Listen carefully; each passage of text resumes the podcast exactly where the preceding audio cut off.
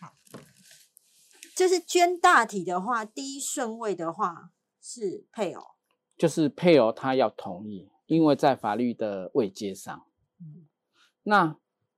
我想要捐，其实我们在所以填写如果我对我的先生很不满，但是我先生不想捐，我也是可以 签让他捐，对不对？这个叫做身后同意书啦，对，也是可以。但是 我是觉得说，因为我们一哦我开玩笑的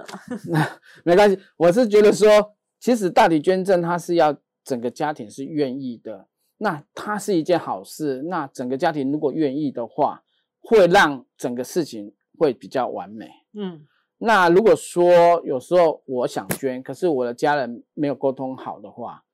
到时候会造成家庭纷争。嗯比如说，哎，爸妈妈妈愿意，可是儿子不愿意，嗯因为台湾有一些世道的眼光。嗯嗯那我们现在就是说，每个捐赠者，我们希望他先前生前先写同意书的用意，就是说让他至少他的儿子或女儿是可以比较好跟他的亲戚朋友说，我是遵从爸爸的遗愿或嗯什么，那这样会比较顺利一点。但是每个捐赠大体老每个捐赠者，即使他们通常都是受，比如说像神父，嗯，捐赠它有一个效应在，什么意思？因为就是神父会有一一群始始终的信众信众，那就会跟随的嗯作用。那有的捐赠者，他是因为他生病这段期间受到医护人员的照顾，嗯所以他会觉得说，他愿意把身体贡献出来，回报给这些医护人员。那这些医护人员要训练，就是要回归到基础的医学教育这样子。嗯那我觉得捐赠者他应该是通常都是在哪一个点受到哪一些的感，或就是感动感感动之后，他才愿意献身。嗯那像我我我个人是觉得说，每个捐赠者他当然，你说他不伟大，但是他愿意舍身，这就已经很不简单了。对他非常他这个不是说我们可以用他有没有很怎样怎样或者怎样来形容，对因为我觉得你要当大体老师，其实我初期我是不愿意的，你是不愿意的，因为嗯你你我做这个有，工作，但你不愿意，因为我觉得整个流程我很清楚，是然后真的是那个每个大体老师都要给学生这样解剖，解剖，然后应该是说有点整个身体都是支离破碎的，对，那台湾传统的那种伸什么伸手益处啊，或者什么这种观念都很重。是，可是慢慢的，我受到许多大体捐赠的，他们都愿意了，而且我也是受了，因为有你们的捐赠，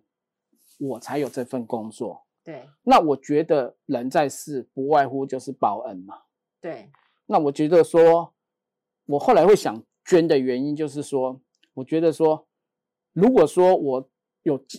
一般来讲他们在讲说今生来世或什么，我是个人是不太想，但是我觉得我今生我就觉得我该这个是我该做的嗯回馈嘛，嗯很简单的一句就是回馈。了解，好，但是我那一天其实有去上解剖课嘛，去嗯听。其实我我原本认为的解剖课啦，哈，嗯我以为学生会是非常的严肃的在解剖，嗯，但后来我发现我真的想太多了，就是其实对那些年轻的孩子而言，大体老师某种程度上比较像教具，对，它属于教材的一部分。对，而且因为他在解剖的时候，其实呃，它是它的绷带是慢慢拆开的，对吗？诶，应该这么讲，就是说，其实一开始的时候，我们会把一些比较容易干掉的地方先缠纱布，干掉了，比如哪些地方会比像较容易干掉？嗯手、肘、手跟肘啊，还有脚底跟那个，因为那个地方比较没有脂肪， ？OK，那它等到要解剖的时候比较容易干掉，所以他们会把纱布是因为之前已经缠好了，对，但是他要解剖的时候一定要把它解开，不然他没办法解剖。嗯，但是我就看到他们在解剖的时候，其实态度是一种比较轻松的，就很像在上一堂课。其实我们是觉得学生如果是用比较轻松的态度来学习，但是内心还是要我们我们一直想要做生命教育的用意，就是让学生不要说这堂课只是学习知识而已，对，希望说这个我们整个安排课程的礼仪，能让他有所对生命有些启发或什么。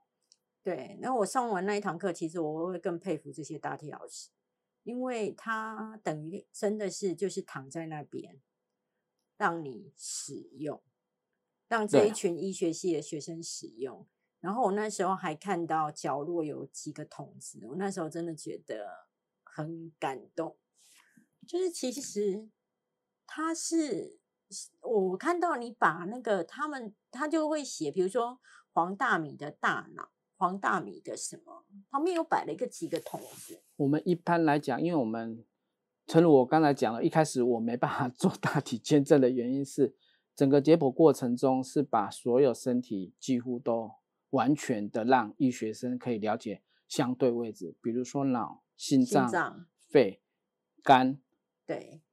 还有生殖的部分、子宫的部分。对那脑的部分，因为解剖，我们为了要保存，对啊，那个离我们把器官拿出来，为了要保存方便，所以我们会在旁边用一个桶子，嗯，先把它浸泡在那边。所以我是被，比如说我我的脑，我如嗯果要捐大体，我的脑是要被单独取出的，对，然后我的肝、心脏也是要单独的，对，OK，然后浸泡在就是在旁边的桶子。 OK，那等到学生要研究脑或心脏的时候再取出来嘛，诶，通常是他们，比如说他们现在阶段在做脑的部分，那取出来之后，他们会拿，就是比如说拿到前面有桌子嘛，对在那边在做细部的解剖。 ，OK，甘蔗也是一样，要再做细部的解剖。那因为你再放回身体上，可能会比较容易干掉或什么，所以我们会用另外一个桶子放在里面。所以等于你在做大体防腐的时候，我本来认为是你的甲醛，你是打嗯甲醛进去吗？哎，对，打打甲醛冲，我们我们不称甲醛，我们有一个配方，嗯，就是防腐液，我们称它为防腐液。那你是防腐液打进去全身，对，然后打进去全身之后，再把这些器官取出来吗？哦，没有，这个就是学生他们在解剖的时候，对比如说我们今年的，我们现在的进度是西，一般来讲是从我们我们学校的进度是从上肢、嗯，下肢开始再解剖开始呃上肢解剖完了就解剖下肢，嗯下肢解剖来就来就再来就是换心肺、对胸腔，我们称为胸腔胸胸腔的部分。对，那解剖胸腔的时候，他们就是解剖开之后，他们要认相对位置，是那相对位置之后，他们要取出来再看，比如说心脏，因为人的人的心脏它有很多面相嘛。是，那这个实际拿出来之后，它可以不管怎么转，它都可以看到任何一个面相。对那除此之外，比如说他还要看动脉的走向，或者是我们最心导管怎么做，对它是怎么做。那他这个心脏拿出来之后，他会去看。那我那所以他是等于说你还是完整的，大体老师是躺在那边完整的，对然后等到学生要上课的时候，看是学生去对解对剖出来的，对对对学生取出这些器官，对。再放到桶子里。对，因为大体老师伟大的地方就是在这里，因为学生就是要了解他所有的位置，因为我那一天看的时候啊，我问学生会不会恐惧，我他们发应该不会，他们不会。我发现整间教室最恐惧的就是我本人，因为你没有，应该这么说好了，你那天来的时候，他们已经进入了第七周了。对。一开始大家都会怕，哦，一开始大家都会因为怕，其实我们可以从解剖的进度去了解。对一开始大家可能心理上会觉得哦，要画，对，会要不会画做要错画了人，对，要画大体老师嗯，或者是呃讲人也可以嗯。那我你第一刀你会不会觉得会太深还是太浅？对，那因为你那你那已经是第六我周我。了，我看的时候已经第六周，第所七以周他们现在慢慢的他们会熟悉各种技术，比如说剪刀技，老师所讲的剪刀技术，嗯或者是切多深，嗯因为每个大体老师经过解剖之后，他们也知道这个大体老师的皮呃脂肪多厚，嗯或者是他下刀力力道要到哪里。嗯，因为我们一周就所有学生都会轮过一次了。对，那所有学生都要去操刀，哎，因为我们有分组，对，所以所有学生，因为医生他如果不敢操刀，将来怕他到病床病床上，他他就没办法啊、他可能就走内科。但是我们是觉得说，在基础教学这一块来讲，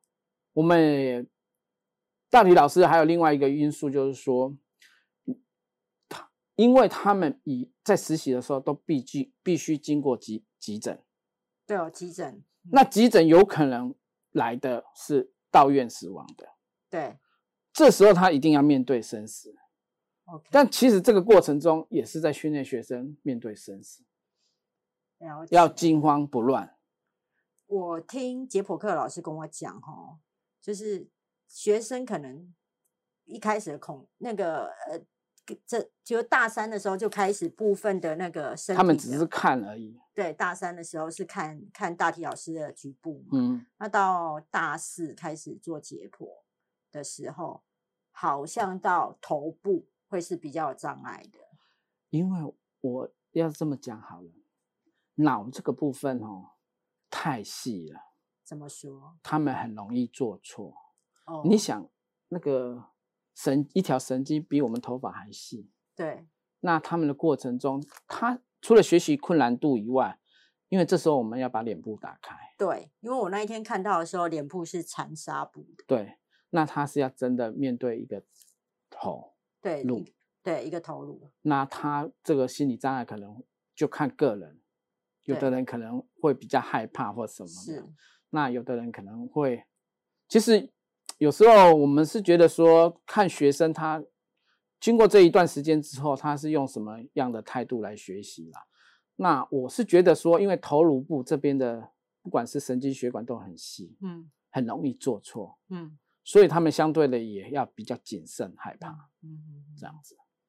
我我听解剖课的蔡老师跟我说，我本来以为说，如果你本身在解剖头颅感到会有一些害怕，嗯，应该要让这个学生稍微休息，或者让他少碰一点。他跟我说不是、欸，他说应该是让这个学生多接触。 我觉得好残忍哦、应该是这么说啦。我们其实我们会去教助教会去观察哪个学生，因为我们希望每个学生都要有做。对但是不是每个学生、每个部位、每个学生都一定做得到。 ，OK，因为也只有四句，对，不像不像慈济来讲的话，他对们是五个学呃五个学生解剖一位大体老师 OK，就是嗯所以他们的整个几乎都已经几乎都会每个部位都几乎快做到。了解。那一学生没办法，因为毕竟大体还是有限的。所以如果大体的捐赠更多，可能每个学生可以分，就是可以好好操刀的机会会比较多，会比没有较错。大。呃天主教教友会比较希望是在福大，原则上大部分都是这样子。因为提整个仪式的关系吗？我觉得仪式对他们来讲，教友对仪式这个部分是觉得蛮重能要接的受的。 OK OK OK。因为我们不会做其他仪式。那刚刚你们就是有谈到哈，就是为了让学生不要觉得大体老师只是一个教具嘛，啊，希对望他能够比较有同理心。对，大概做了哪些事情，希望让学生比较有同理心一点？其实我们应该这么说好了，我们在过程中除了礼仪之外，有哪些礼仪啊？我们目前的礼仪有一开始的迎接礼，迎接礼就是接大体的礼，对，接大题。那如果是教友，我们会有殡葬弥撒，哦，有弥撒，教友的对话是有弥撒，对，然后再来就是我们那个每年的九月会有对所谓的学生的家访。学生就是去九月之前，我们迎接礼完了之后，比如说我今年要解剖的大体老师，我们会邀请学生去家属的，呃，去大体老师的家属那边做家访。嗯那这个过程，学生可以透过这个家访的过程，了解这个大体老师的一些生平事迹。对那希望说借由这种生平事迹，让学生知道说他的代体老师生前是一个什么样的人，是或或许能让学生有所认为说啊，他再来要觉我这个老师，他生前其实是一个不管是学者或者是神父，或者是最基层的劳工，对那他曾经是一个有生命的个体。对那这个过程中，让他在整个过程能尊重老师，我知道，好像有一些学生在毕业后，有时候回还会回去天主教墓园拜老师。就是他们觉得，其实我觉得人生哈，不管你或许他刚毕业或怎样，他遇到什么点，或刚好去启发我们这种这种过程，主要是埋一下埋下一个生命的种子。嗯，他在人生的阶段，如果哪一个过程，或许他回想起来跟那做连结，那他可能就会，就像我们为什么人出到国外久了就会想家一样，那种嗯过程。其实我们是希望透过这这些一连串的训练、一连串的礼仪跟学生的探访家属，预埋在那那个种子，那将来如果激激发出来的种子，那可能就会有不同的感受，这样子。嗯，那像今年好像就是呃，安放大体老师的墓园已经满了，今年是最后，应该是说最后一次了。对，然后所以现在就变成说墓园的部分就是还必须缺钱嘛，缺钱去对，必须要募款。那我比较好奇的一件事情是说，比如说捐赠者他会觉得，因为其实如果不是放在天主教的公墓，那天不是不是放在天主教的墓园，其实很多学校是放在公墓。那像你是第一线在接触家属的人，嗯如，果本身是有信仰的家属，他们会是比较希望放在天主教公天主教墓园嘛？应该是说捐赠者，哦，捐赠者，因为我们现在大部分捐赠书教友的几率比较高，对，因为就是有些神父他他们就会就是效仿是做做这个部分，那他们因为他们终身就是天主教，因为他们觉得说放在天主教墓园，天主教墓园他们比如说练音乐，他们会做练练音乐的弥撒，对，或者是他们会有一些礼仪，那他们觉得放在他们的天主教墓园会比较安心。所以等于说，如果是教友的捐赠者，他会嗯希望是这样。他在签署的时候，他就会对他会这么希望，但是我们有，就是说，因为我们现在这个墓墓墓园满了，墓园满了，那我们目前会，我们还我们当然会跟他讲说，不一定能让你一定在天主教墓园，对，但是至少我们会找公立塔位。当然，我们也说他们都希望我们赶快努力就是把这个事情完成，让他们比较容易安心啊。 OK。那我知道，好像很多捐赠者是神父修女，诶，应该是说，比如说像外国神父，他们还要走一个叫做那个公证，公证才能够捐大体。对，因为他们不是本岛的人民，对，啊，不，应该这么讲，不是中华民国我的国人民民，国民，然后也不也不住，也不是应该新北市的市民不是不是，也不是说在台有亲属，哦，他也在台没有亲属，，对他这些他只有神居父留证而已。这些神父修女可能就是他本身是外国人，外国神父，对，然后他在台只有居留证，对也没有家属，对然后来台湾奉献了一辈子，对，捐大体，对，是完全就是奉献给台湾，连身体都选都奉献，对，所以他们就需要公证。需要跟法院公证才能够捐大体。对，因为在我们的程序上是这样子。那你这样子做了一辈子啊，我知道其实你也想捐，但是家人好像有点意见，其实我一直，其实我是第一线的，就算我想捐，因为将来当你死亡的时候，对你根本没办法做主。怎么说？如果你的太太或儿子不愿意帮你做这件事情，对是做不到的。 ，OK，就算你想捐，对，怎么说？因为我们的捐赠过程中，最主要的是身后联络人在帮你做后续的处理。 OK，因为比如说你你死亡了，我死了，对，啊不要讲你，没比关如系说我死亡了对，我怎么自己来到福大？哦，你没办法啊，对，这时候是不是要透过家人？对，那家人如果不愿意联系我们，是，我们也第一点大体评估我们没没办法做。对那他目前他的状况适不适合做接大体就不知道了。 ，OK，所以所以希望就是说他在濒临死亡的时候就赶快通知我们去做这些评估。所以难怪你说，其实每一个大体老师都是一个家人的成全。没有错，因为家人如果说他不愿意的话，其实很难。你这样做了这么久的那个大体老师的防腐啊，我记得上一次你跟我说，其实第一个你对人生会看得比较开嘛，哦，有时候就会觉得说啊，反正人生就是这样子嘛，诶、你你想要的未必你追求就追求得到，如果你你努力就努力得到，对因为很一个一个事情不是很单方面的想法而已，对而且人通常通常都会自己看不到的那种那一面是永远看不到的。 ，OK，那我会觉得说，努力过了，有得到就得到，没有得到，那你就当做你已经付出了，就算了，就算了。那为什么我会这么讲？因为有时候你看到那个大体老师四十呃五十岁，你会觉得说啊，你的人生难道就一直在追求，不管是功或利？嗯那你有没有自己的梦想，自己想嗯做的事情？嗯嗯，那是不是在适当的时机需要去改变你的想法，然后让你去做你自己想做的事情？ OK，我不知道这个你能不能讲哈、就是说我知道说后来，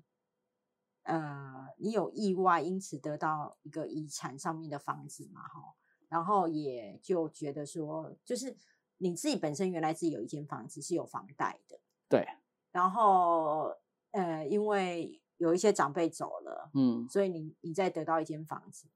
然嗯，后所以后来你决定把那一间有房贷的房子就卖掉了。对留下一间房子就好。对，那你当时是跟我讲说，你觉得能够这样，也许是大体老师在帮你，然后让你的那个因为我们我我丈人那时候说做这件事情是做功德嘛，对但是我其实我就是认为说我就是为了养家活口，对对你而所言以就是工作，对，就是一个工作。可是后来会觉得说，或许冥冥中有时候你一些机缘的转变或者怎样，相对的，其实我那时候卖房子，很多亲友是跟我讲说不要卖，对啊因为我有两个儿子，哦，就一人一间，一人一间嘛。嗯我不要说缘分或什么，我应该是说，因为大体老师这份工作让我对人生有些事情会觉得看开一点会比较好，嗯而且会让你的生活更有品质，更、嗯更好过。嗯那我那时候很多人就叫我说啊，你因为你有两个儿子，为什么不留两间？对可是我因为我这个工作，我觉得说，如果说我这样一直苦背，或者是就是一直背一着直这背房着这个房贷贷，，那我没有生活品质。其实有时候你一旦没有生活品质，人的个性或者什么，你就无法开朗，是然后你会有那种莫名的，疾病不要说疾病了，就是暴怒或什么的。是，其实这个对于你的家庭生活未必会比较好。对那后来我觉得我咋，因为那个那个房子获得，因为一这部分的遗产让我减轻了我的经济压力，相对我对很多事情，突然你在这个这个过程中，你会觉得很多事情比较容易看得开，嗯也不会说一定要争取到什么，了解因为当你的经整个经济状况完全就没有那种压力在的时候，你你或许你的心会有不一样的想法。我是觉得说，